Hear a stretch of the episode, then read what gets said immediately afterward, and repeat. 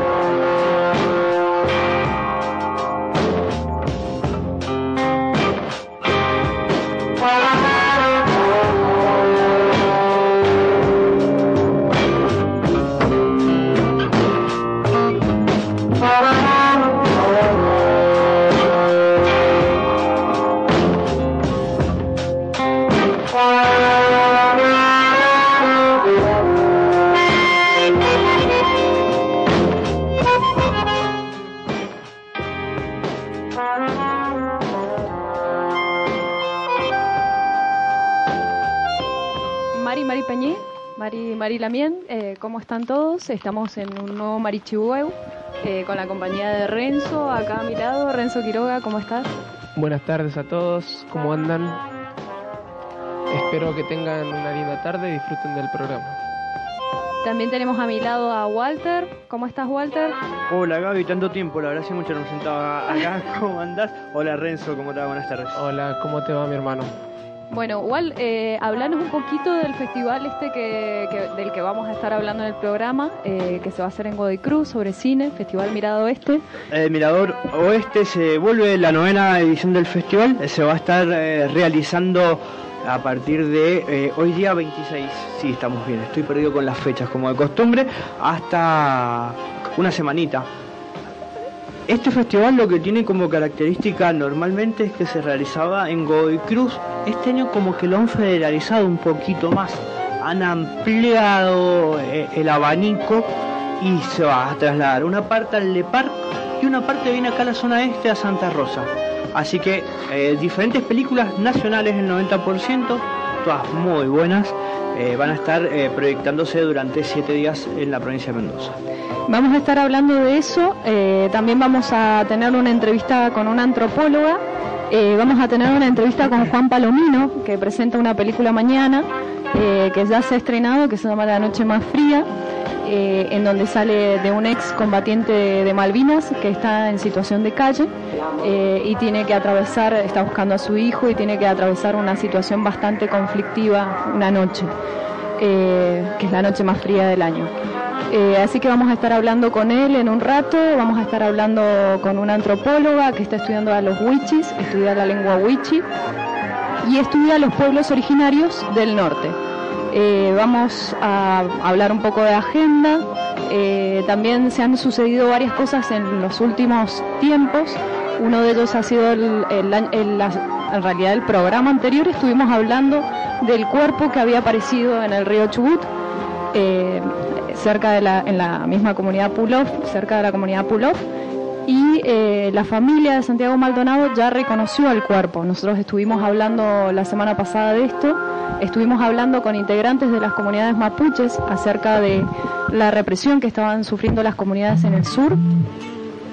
Y eh, vamos a hablar un poquito de esto, vamos a leer algunas noticias, el comunicado oficial de la familia y Vamos a estar hablando, como les decía, con Juan Palomino también y con eh, la antropóloga, una antropóloga bonaerense que está estudiando a los pueblos originarios.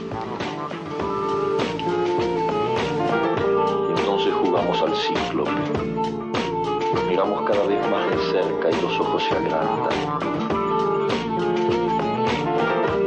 Se acercan entre sí, se superponen y los cíclopes se... ¿Sí se escucha? Cuando confundidos.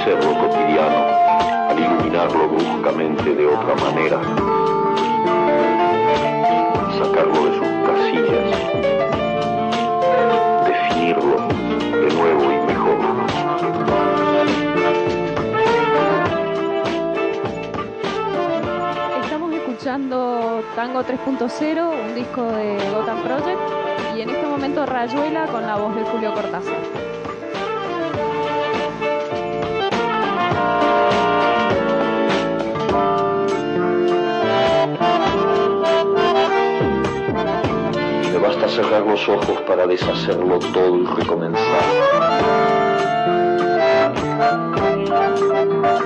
Exactamente con tu boca que sonríe por debajo de la que mi mano te dibuja. Estamos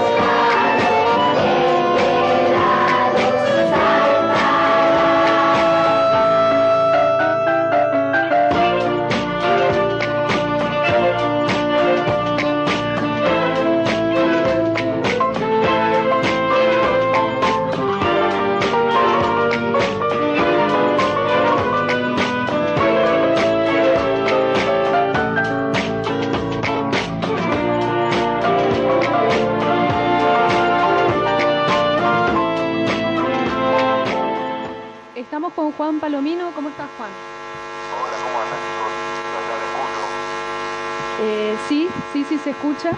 Eh, a ver, espera. Sí, sí, sí, sí, te escuchamos acá. A ver, espera. Sí, bueno, eh, te vamos a hacer, eh, comenzamos con la entrevista en realidad. Mañana se estrena la película La Noche Más Fría en el Festival Mirado Oeste. ¿Te acordás que te comentaba que se estaba por estrenar? Es justamente mañana.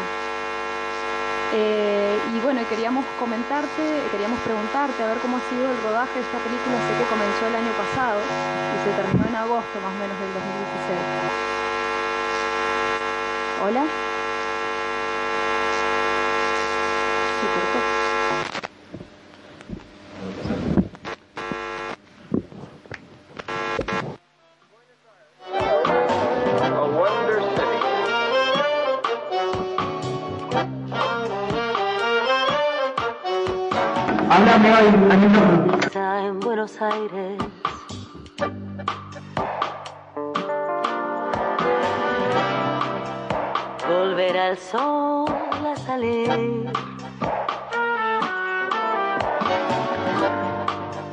Paco haciendo estragos. A ver, Gaby, habla. Eh, Ponelo, ponelo, ¿lo tenés a Juan ahí? Ponelo. Quiero ver si se escucha.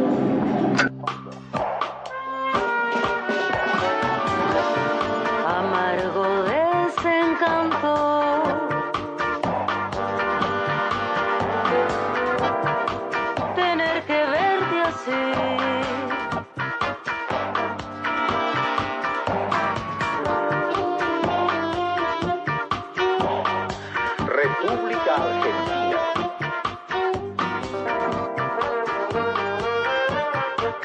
Argentina de plata. A ver, Renzo, habla. Gaby, ¿sabes qué?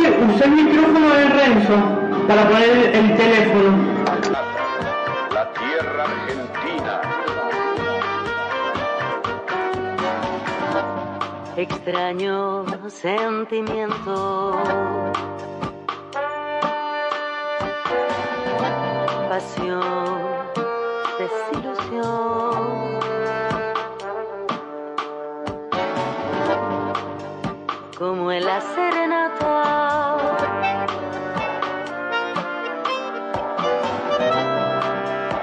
De María Elena Walsh. A ver. Hablamos.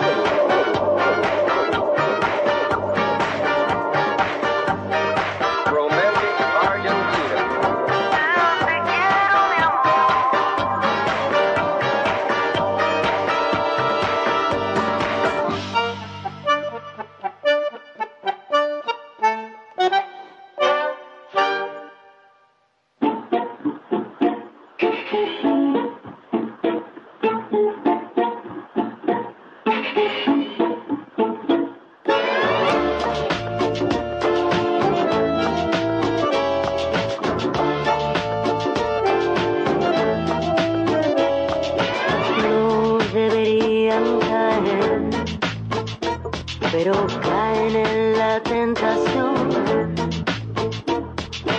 Un torbellino de locura,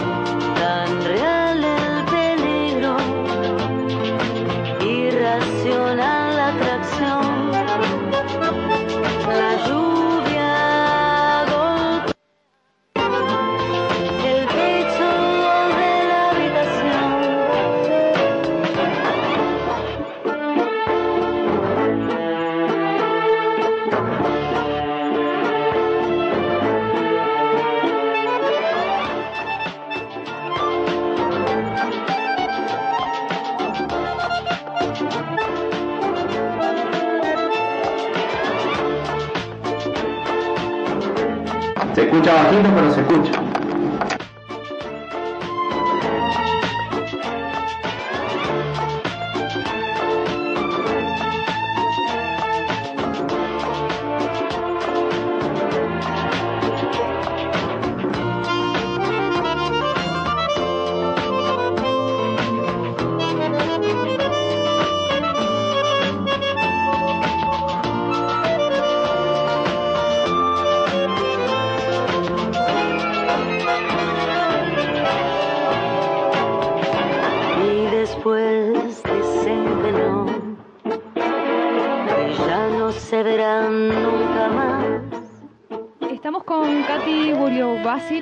Que es antropóloga y está estudiando a los wichis. ¿Cómo estás, Katy?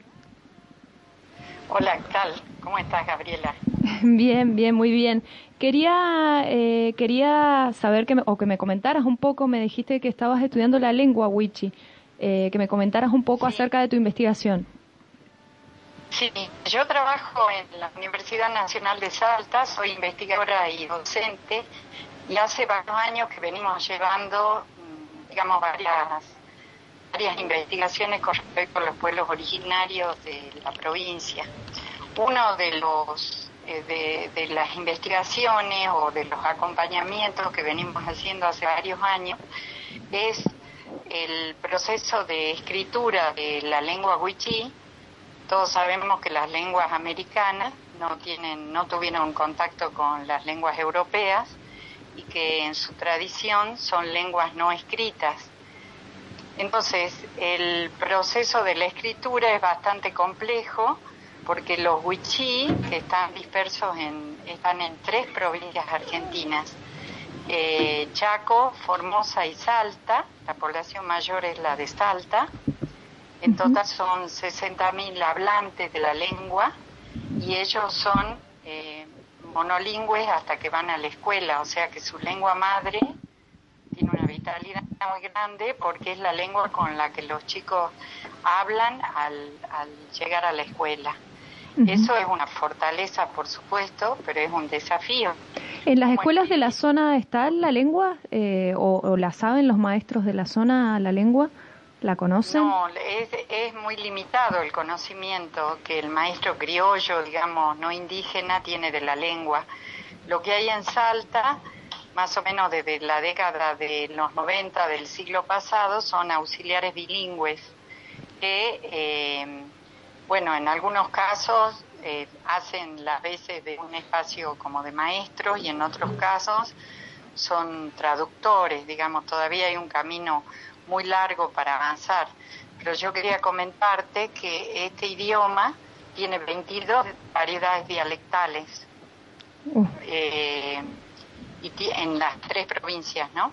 Eh, y tiene por lo menos dos, mm, dos variedades, digamos, muy importantes, que son la del, la del río Pilcomayo este, y la del río Bermejo.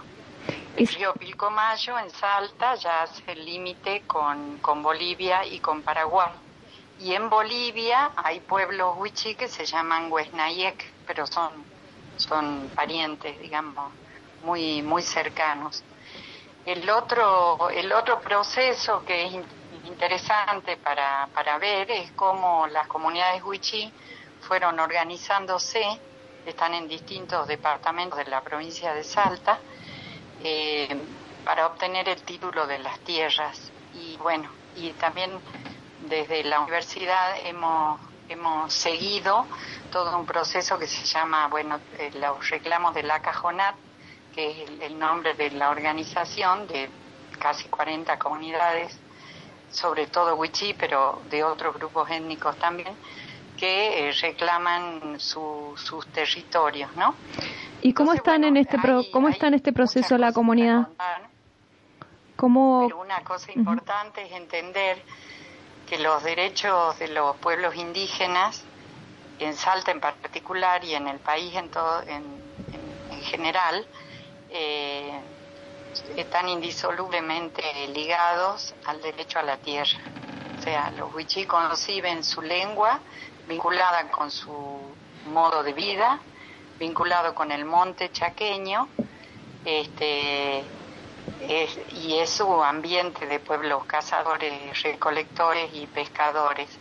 Y bueno, y en la medida en que avanzan, digamos, las políticas neoliberales, la- lo que se llama la expansión de la frontera agropecuaria, de sobre todo la sojización o el avance de la ganadería acá en el norte, eh, hay una amenaza hacia los territorios, y bueno, y, y es una amenaza a la diversidad de nuestra sociedad también, ¿no? para poder estudiarlos has tenido una inmersión en estas comunidades, ¿no? ¿En cuál, eh, cuál has abordado? ¿Cuál? Sí, sí, sobre todo los procesos organizativos, ¿no? Esto que venimos, por ejemplo, el tema de la lengua venimos estudiando desde 1998 eh, y eh, anualmente por lo menos tres o cuatro eh, salidas al, campo, a las reuniones, en un lugar de Salta que se llama Morillo, que justo es equidistante a, lo- a- eh, de todo lo que sería el territorio huichí. Entonces ahí llegan los huichís de Formosa, de Salta y de Chaco a discutir y a debatir todos estos temas de la lengua. Realmente es bien interesante y, y- bueno, y para nosotros eh, un, un orgullo haber este, contribuido o acompañado modestamente, porque los que conocen la lengua mejor que nadie son ellos, a, a estos procesos. ¿no? ¿Hay algún intento de sistematización de la lengua en cuanto a la escritura? Sí, eh, lo que se hizo fue una, una decisión política con respecto a qué alfabeto, eh, qué, qué alfabeto utilizar, por supuesto dentro del alfabeto latino, del mismo que se maneja para el castellano. Pero la gran pregunta o, o la gran cuestión es eh, cómo nosotros eh, o, o- cómo los huichí deciden eh, que todos los sonidos que tiene la lengua, con qué letras se pueden representar. O sea, el castellano tiene letras y sonidos que son similares al huichí, pero hay otros sonidos que no están en el, en el alfabeto castellano. Entonces, con algunas letras compuestas eh, se, se trató de, de- escribir los, los sonidos diferentes del... pero ahí hay otra cuestión que es interesante, esa sistematización, que es cómo escribir los sonidos de la lengua, no eh, significa una, un- un- una supremacía de un dialecto por sobre el otro, sino con tomando solamente, o sea, con el acuerdo de cómo suenan las letras, ca- en cada región se habla de una manera diferente. ¿Se entiende esto, no? Sí, sí, sí. O sea, se respeta, es, es- es un proceso complicado porque normaliza la forma de escribir, ¿no? Pero se respetan las variedades locales. ¿Se entiende, no? Sí, se entiende. Si río se dice tehuic en una zona y tehuoc en o- una zona se escribe de una forma y en la otra se escribe de otra. Ujú. Y con que, respecto... bueno, es bastante complejo, ¿no? Pero es un, un desafío y, y- y ahí, este, bueno, también venimos siguiendo algunos procesos, por lo menos en la ley de, de Cuyo, ¿no? De la emergencia de identidades indígenas que ya se consideraban, Ujú. este, digamos, extinguidos, ¿no? Sí, Eh, te hago una pregunta con respecto a lo que vos me comentabas de la tierra, ¿no? De la, del- de, la lucha por la tierra de estos pueblos, así como el Wichi, hay un montón en la Argentina.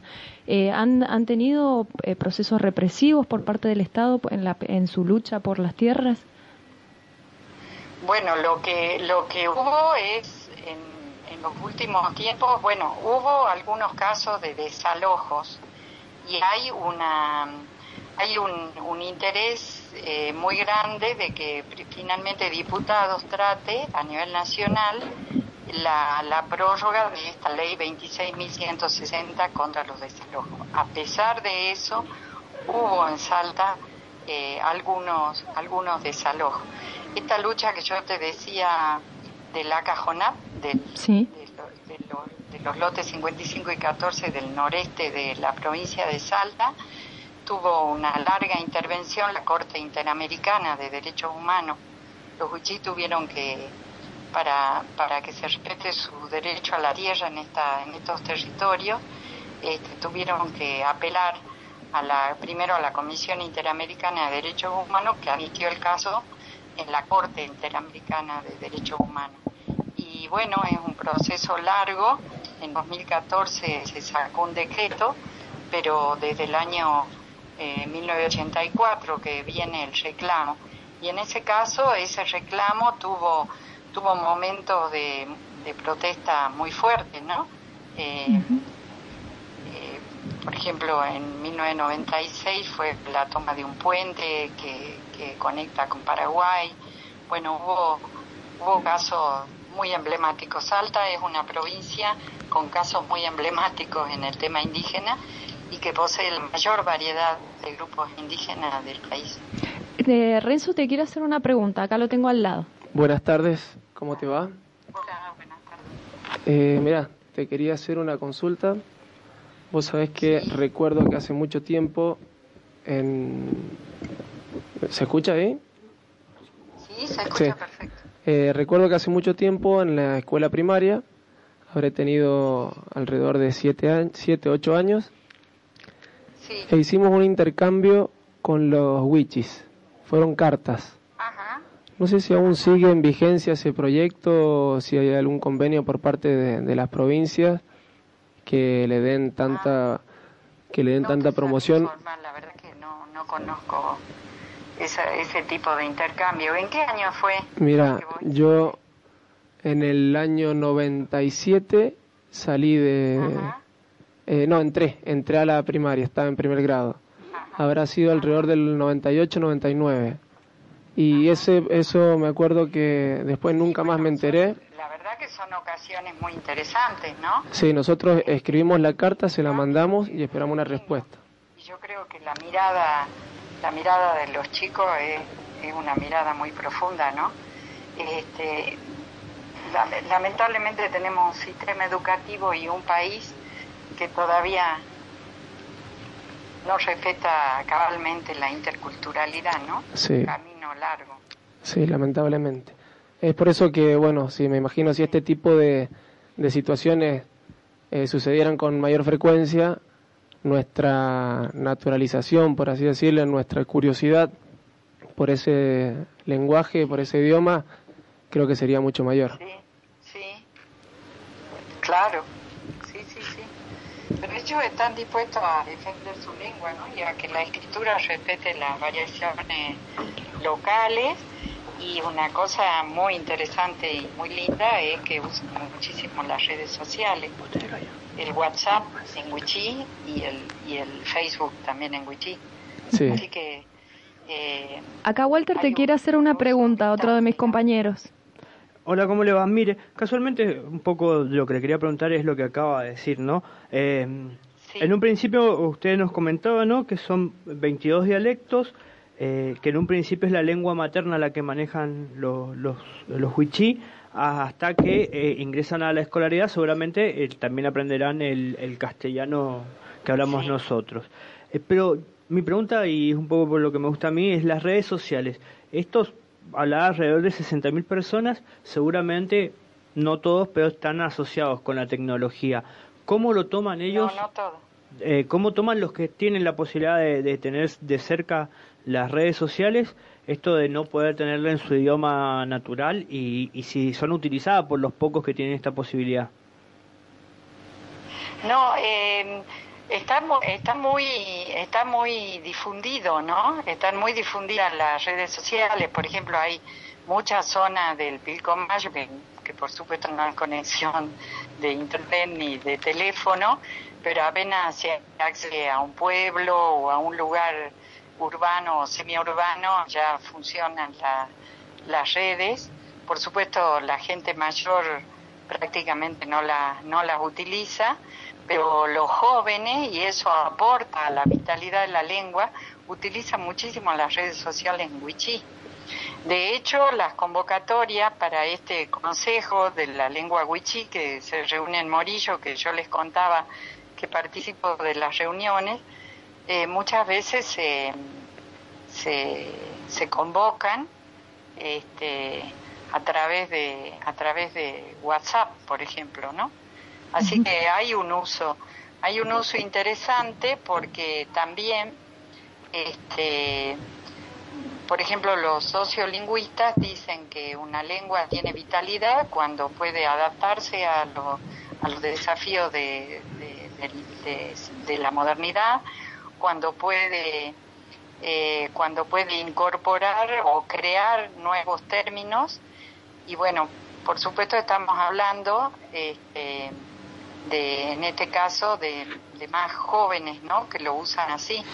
Pero la lengua también este, para el caso del mundo wichí, en que lamentablemente la escolarización es eh, directamente forzando al, niño al, al castellano en el sentido de que no es escolar, no es alfabetizado en su propia lengua. Entonces, este, hay una trayectoria muy difícil de los niños wichí por la escuela, este, mucha deserción.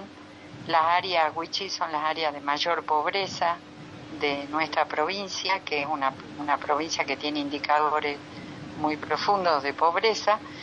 Eh, y, eh, por ejemplo, eh, para un adulto wichí, aunque hable medianamente el castellano, y si es mujer más todavía, porque este, los, hombres están por el mundo del trabajo más en contacto con el castellano incluso que las mujeres, por ejemplo, este, para el acceso a la salud, para el acceso a la educación, para el acceso a la justicia, este, necesitan, eh, por ejemplo, buenos intérpretes para el sistema judicial, este, necesitan buenos maestros, pero que los alfabeticen en su lengua. Eh, bueno, es todo es una, una, una cadena de, de cuestiones que, que, que, que, hay, que habría que lograr, ¿no? Que tendríamos que lograr como... ¿Cómo es el acceso de la comunidad? Eh, te quería hacer una pregunta. Recién hablaste de una gran pobreza que hay en la comunidad y un eh, pobre acceso a la educación también. Eh, ¿Cómo es el tema del agua, de, de otros eh, recursos, de otras necesidades básicas que por ahí no lo- son? La mayoría de los indicadores dan este que, que las zonas de los de los pueblos indígenas son las zonas más pobres, pero a esto, digamos, son las áreas más pobres de la provincia. Pero ¿qué pasa? En tiempo histórico o hace unos años, el, el huichí, el cazador-recolector, podía combinar, digamos, su economía tradicional con la economía, eh, eh, con, bueno, con la economía del trabajo, de la changa, ¿no? este, más changa que, que trabajo. Eh, pero en la medida en que, en que, como yo les decía, se expandió la frontera agropecuaria, hay grandes zonas de la provincia que se desmontaron.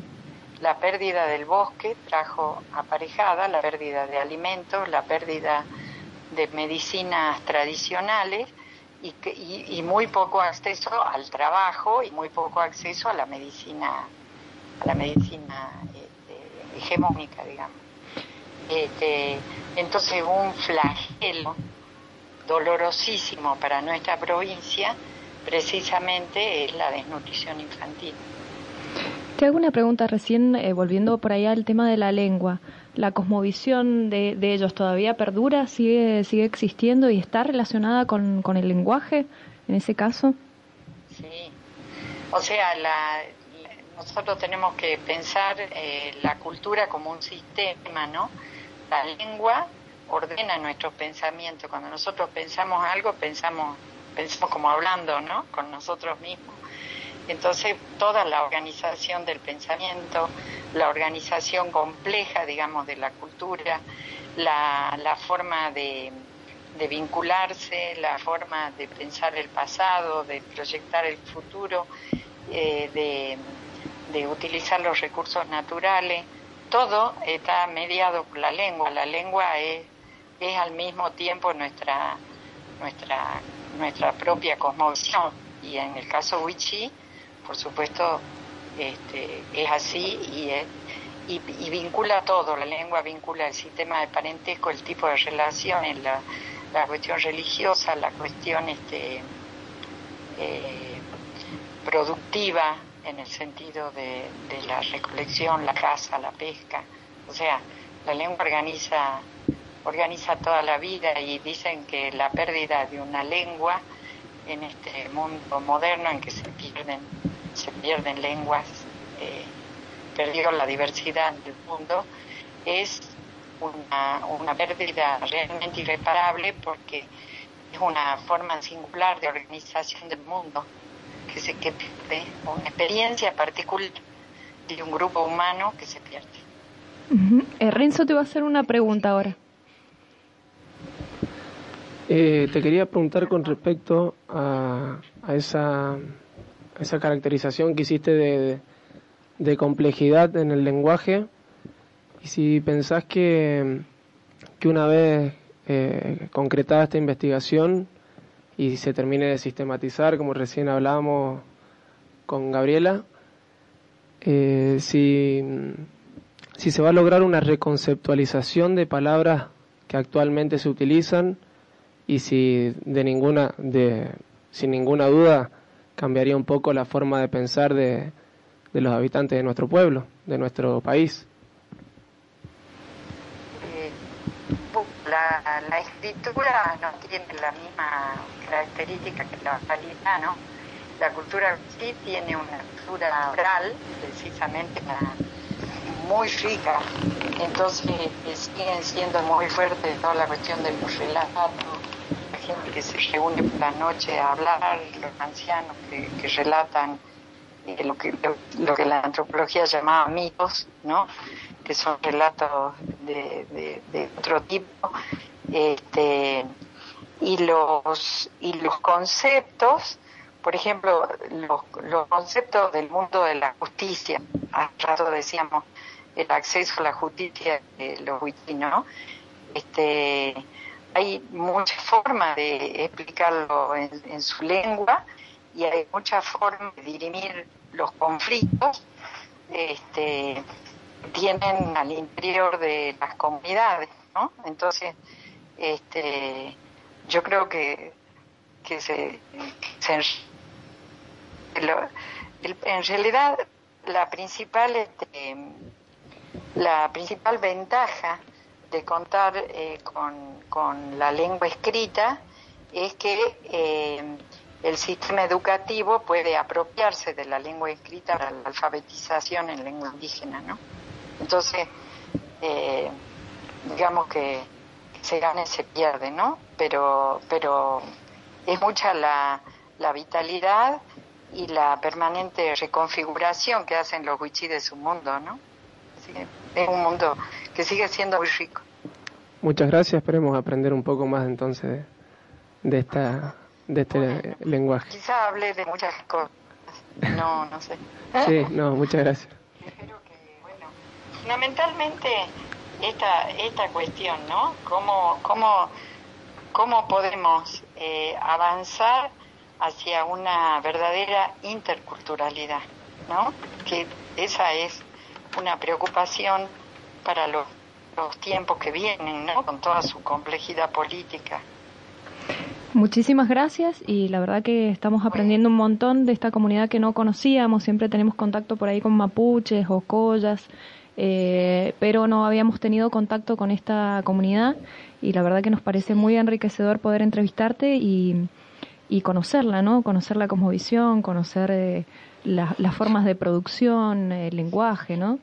Eh, sé que has, eh, has eh, ayudado a tu hija a hacer un documental. Después, en algún momento, vamos a estar hablando con ella eh, sobre este documental, Dale, sobre es los una película de ficción. Ah, es una película de ficción. Pensé que era un documental. Me habían dicho eso. No, pues, eh, tiene, tiene varios documentales. Eh, hay algunos eh, hay, hay algunos que estamos terminando sobre sobre el Consejo de la Lengua Wichí, bueno, que, que también queremos que circule. Pero Daniela Sellaro, que es mi hija, Daniela Sellaro, ella tiene una, una película que se llama Nosilatiaj, la belleza, Bueno, entonces vamos a estar hablando con Daniela en, en, en alguno de los programas. de ficción. Muchísimas gracias. Muchísimas gracias. Le pueden llamar a ella, yo después les doy el contacto. Muchas, Mu- muchas muchísimas gracias. Mano.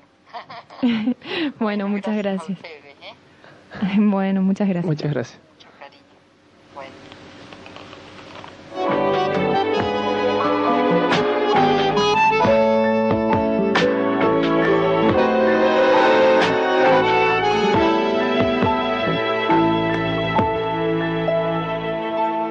Vos me viniste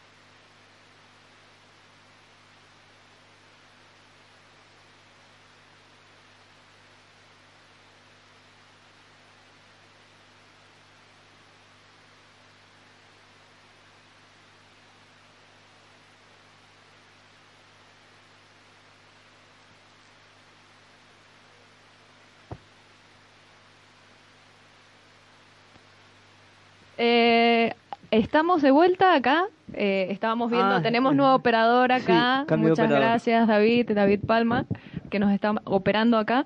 Así que, que está operando ahí en el estudio.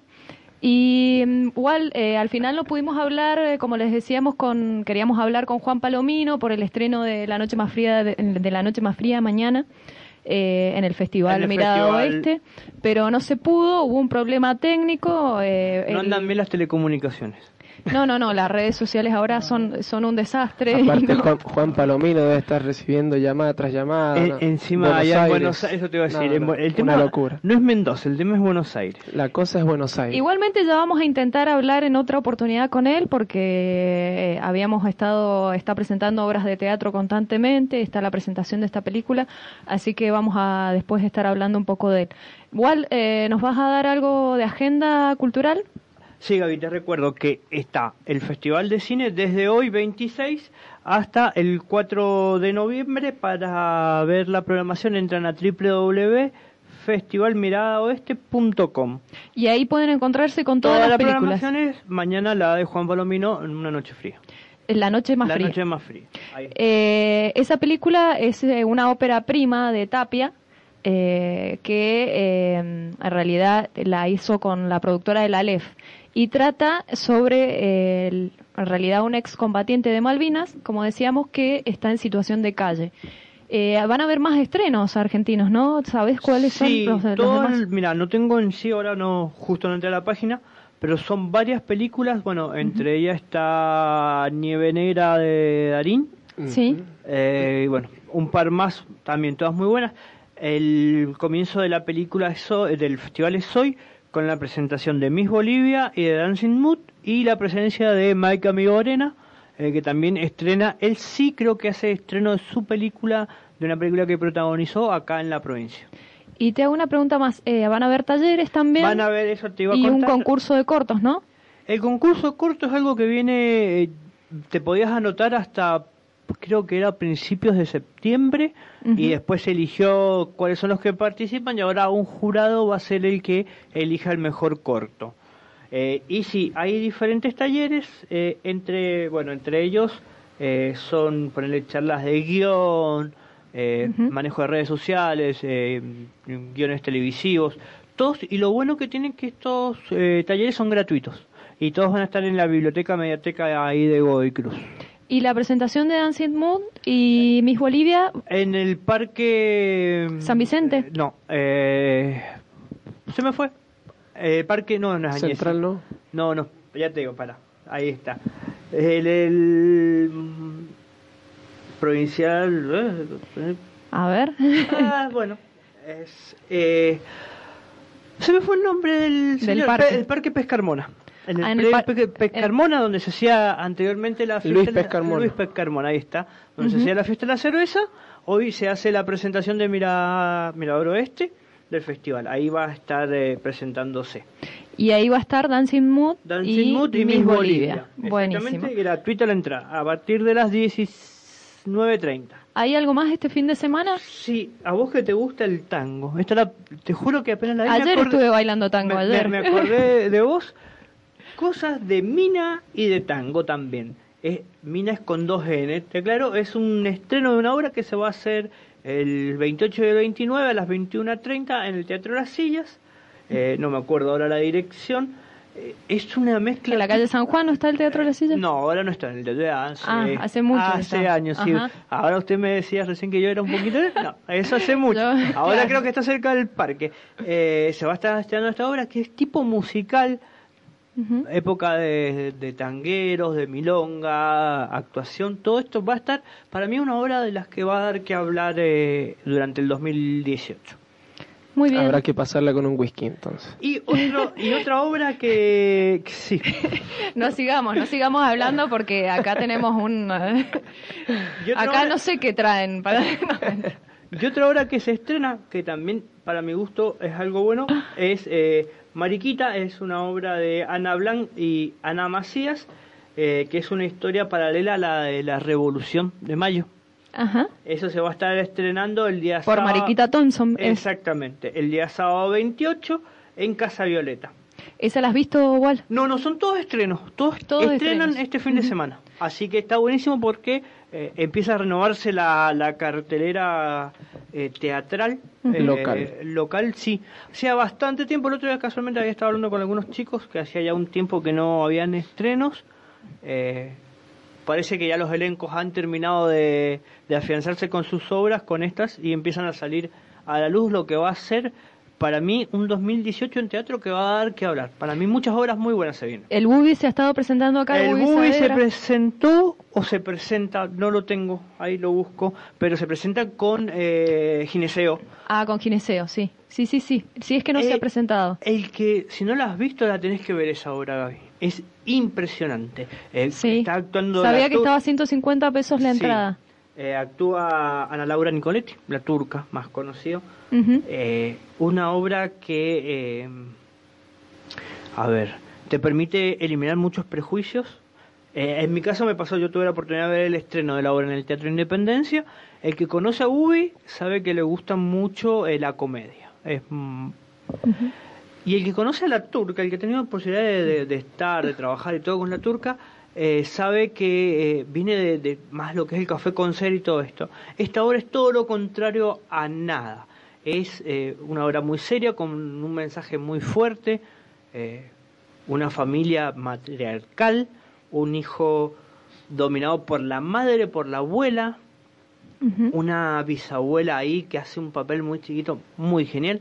Eh, nada más, véanla, yo le digo, sin, sin dudarlo, no, no tienen que dejar de ver la, la obra, Gineceo. Ujú. Eh, si no está ahora, seguramente en San Martín va a estar pronto también, no, no lo encuentro ahora. Sí, creo que ya andan las publicidades, Sí, la estaba- cartelería por acá. por estuvo el- la cartelería, pero no sé si estaba presentándose este fin de semana Sí. o, el, o ya estuvo ahí.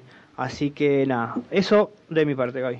No hay grupos, eh, no hay grupos o que toquen Hay, este fin de semana. hay algunas bandas, pero no tengo todas eh, registradas. Eso, perdón, se me escapó.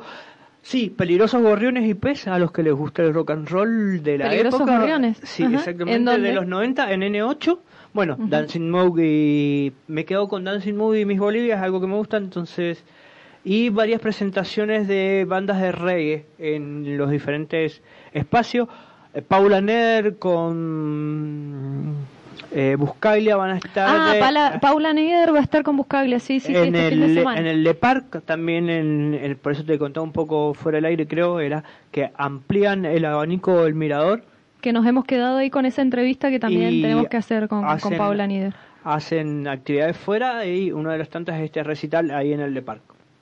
Bueno, eso es, eso es todo por este fin de semana. Eh, los saludamos, esperamos que les haya gustado nuestro programa, los esperamos para el próximo.